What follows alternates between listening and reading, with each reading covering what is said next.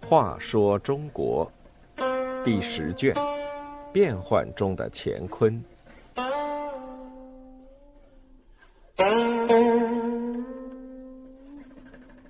二十四，装傻的皇叔。唐末的皇室成员往往连性命都被太监们控制，在这样凶险的环境下，皇叔李晨只好靠装傻来等待时机。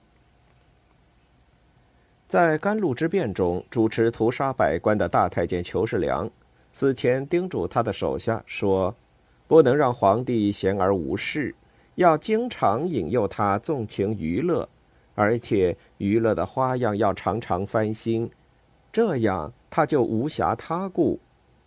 千万不可让皇帝读书，亲近文臣儒生。一旦皇帝熟悉前代兴亡之事，就会怀疑疏远我辈。这段话可说是唐朝宦官专政的经验之谈，太监们基本上就是按着这个路子行事的。唐文宗临死时。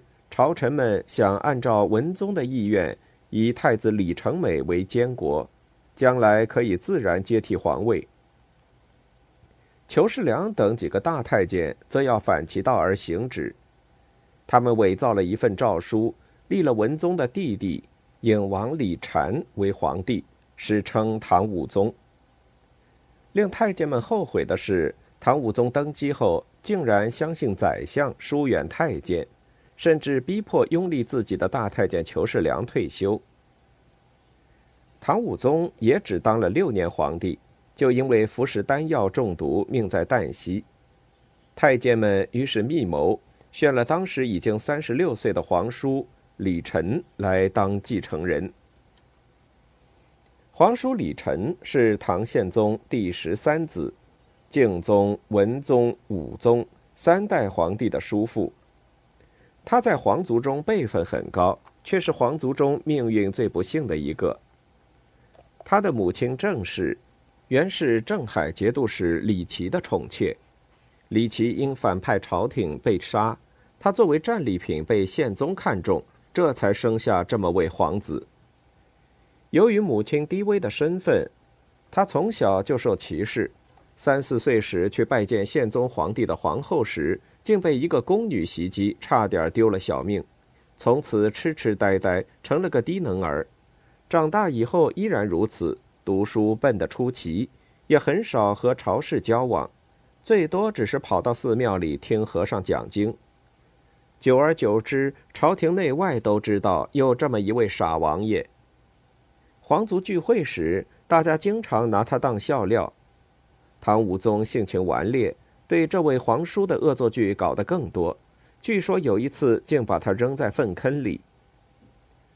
太监裘公武劝武宗说：“皇子不应久在宫侧，就是有罪也应诛杀。”武宗不置可否，裘公武就把这位臭烘烘的皇叔捞上来，放在粪车里拖回了家。这次提议立光王的，就是这位救过光王一命的太监裘公武。他的这个建议得到宫中大太监们的一致同意。